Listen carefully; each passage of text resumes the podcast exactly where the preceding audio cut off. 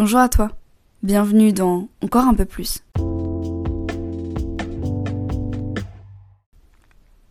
Encore un peu plus est un podcast qui, à travers mes pensées, te pousse à en attendre toujours plus de la vie, car sa valeur est trop importante pour te contenter de peu.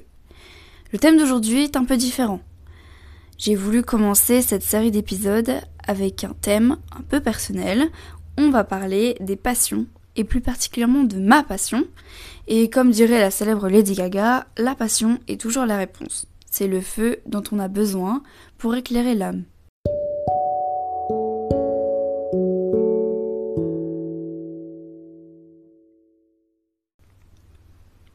Aujourd'hui, j'ai donc décidé de te raconter mon histoire avec le caméscope. Étant né dans les années 2000, le caméscope et les appareils photo portables glissés dans le sac, sortis à chaque bougie soufflée, sont les éléments phares des repas de famille. Personnellement, j'ai toujours été intriguée par cet appareil. C'est aussi à travers l'objectif de la caméra que je me sentais légitime. C'est comme si je me sentais vivante lorsque je savais que ces images seraient gravées à l'intérieur d'une carte SD. Après le divorce de mes parents, ma maman s'est mise en couple avec un homme un homme qui nous élèvera et nous aime profondément, ma grande sœur et moi, comme ses propres filles. Pour le coup, à chaque événement, il nous filmera. Il suffisait d'une chorale ou d'une fête de l'école pour que mon beau-père sorte sa caméra, comme un outil pour se créer des souvenirs. Et puis, petit à petit, il eut envie d'immortaliser des moments de la vie quotidienne, comme ma maman en train de coudre, ma grande sœur après l'école, ou encore moi faisant mes devoirs. Travers la caméra, je me sentais donc intéressante. Au fil du temps, je compris que mon beau-père cherchait plus qu'à créer des souvenirs, il voulait immortaliser chaque instant de notre vie pour comprendre à quel point les choses simples sont aussi de belles choses à se souvenir. Un dîner tard le soir en famille, une sortie au parc ou même une après-midi sur la terrasse étaient des choses qui devaient pour lui être immortalisées. Pour se créer des souvenirs, mais aussi pour nous créer des souvenirs, à mes sœurs et moi.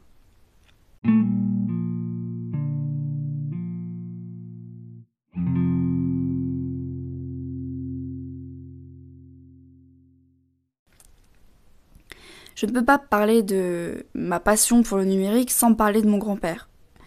Il est pour moi une très grande inspiration. Il me motive chaque jour à vous créer du contenu. Il m'a donné la soif de partager avec vous à travers les images, les vidéos ou les écrits. Il tenait plusieurs blogs en même temps dans les années 2010. Après le décès de ma grand-mère, ce fut comme son refuge.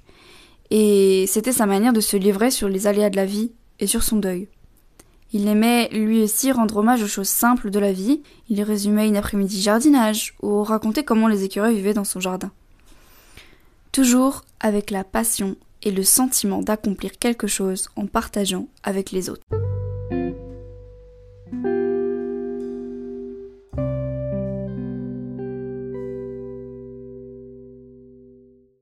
Le 8 août 2009 est un jour qui a marqué un véritable tournant dans ma vie.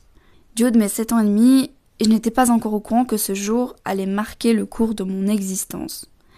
Mon papa m'a offert une caméra, ou un caméscope, appelle ça comme tu veux, et je crois que ce fut l'un des plus beaux cadeaux de ma vie. Ce cadeau me marquera jamais car il a fait naître en moi une véritable vocation. Si bien que quand j'en parle avec mes proches, on me décrit comme une enfant avec une caméra à la place de la main droite. Je ne partais plus sans elle, elle faisait partie intégrante de ma vie. Elle était ma meilleure amie. Je filmais tout. Un buisson, une promenade, une sortie en voiture, mes frères et sœurs.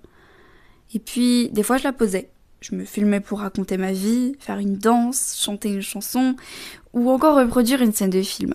Je pense que cette frénésie a duré trois ou quatre ans. Et la cause est simple. J'ai déménagé. Je pense que ce déménagement a changé mes habitudes et nos habitudes à tous et m'a éloigné de mon caméscope. J'ai vécu une année de CM2 très difficile après mon déménagement, qui je pense n'a pas amélioré les choses. Et au lieu de me réfugier dans ce que j'aime, ma caméra, mon journal intime ou notre jardin, je m'en suis totalement détournée. Comme si j'avais l'impression que je devais devenir une nouvelle personne pour que l'on s'intéresse à moi. Et puis, l'acquisition d'un téléphone portable pour l'entrée en sixième a complètement changé mon mode d'enregistrement. Plus besoin d'emmener mon caméscope partout où j'allais, j'avais déjà mon téléphone. Puis mes 13 ans sont arrivés vite. trop vite, et ce qui s'accompagnait de l'autorisation de mes parents pour m'inscrire sur les réseaux sociaux. Cela n'a fait qu'accroître mon besoin de tout filmer et de me filmer. Je deviens alors une très grande consommatrice de vidéos YouTube en tout genre. en 2015, et c'est le plein essor de YouTube en France.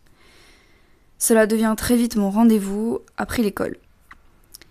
J'avais déjà pour projet hein, de me lancer sur YouTube à l'époque, euh, et je filmais des vidéos pour moi, à la manière des grands youtubeurs français de l'époque. Subissant déjà du harcèlement scolaire, j'avais peur que l'on découvre mes vidéos et que quelqu'un les utilise contre moi. Alors j'ai attendu la fin de ma scolarité pour me lancer.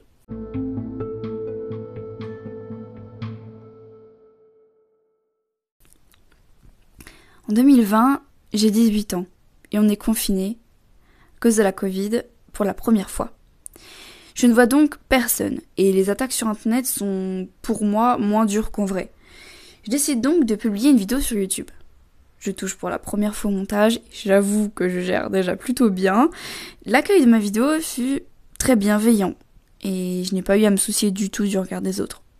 Mais cette vidéo sera vite supprimée car le thème euh, ne me plaisait pas. C'était une simple routine maquillage. Ça ne me représentait pas. Ça n'était pas du tout ce que j'avais envie de partager avec vous, avec toi, avec euh, une communauté naissante.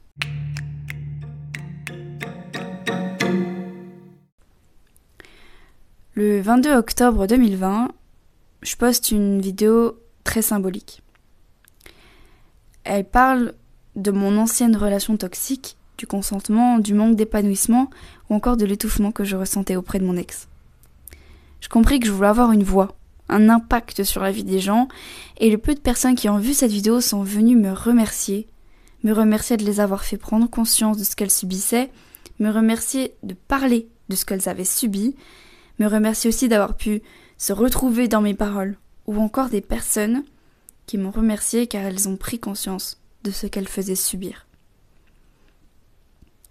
Et je compris que l'appareil que j'aimais tant, que je convoitais dans mon enfance, qui fut ma troisième main par la suite, pouvait être un véritable outil de prise de parole. J'ai retrouvé la frénésie de la vidéo, j'ai envie de tout filmer, de tout vous partager sur YouTube, sur Instagram ou sur TikTok. Je me sens vivre littéralement en partageant avec toi notamment, hein, en regardant tes commentaires ou tes messages privés. Je sens que j'ai une voix et que je dois m'en servir pour faire de grandes choses. À vrai dire, quand j'y pense, c'est vraiment les trois hommes les plus importants de ma vie, mon grand-père, mon père, mon beau-père, qui ont fait naître en moi une véritable passion. Et à l'heure actuelle, j'aurais aimé que, mon grand-père voit tout ce que j'ai accompli et euh, J'aurais aimé pouvoir le remercier d'avoir fait naître en moi cette passion.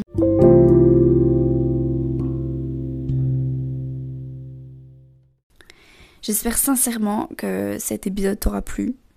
Euh, j'espère que tu as compris la ferveur que, je ressens pour la vidéo. Je voulais te partager ça car pour moi c'est une histoire qui me tient à cœur et j'adore raconter ma propre histoire à vrai dire. J'espère que cette histoire t'aura passionné hein, et qu'elle t'aura entraîné dans un tourbillon de souvenirs je t'invite à me suivre sur les réseaux sociaux, Sioban la banane sur YouTube, Sioban Aubert sur Instagram et sur TikTok. Je t'invite aussi à partager ce podcast si tu as aimé mon histoire. Et surtout, merci à toi de m'avoir écouté jusqu'au bout. Et merci de t'être laissé emporter par mon récit.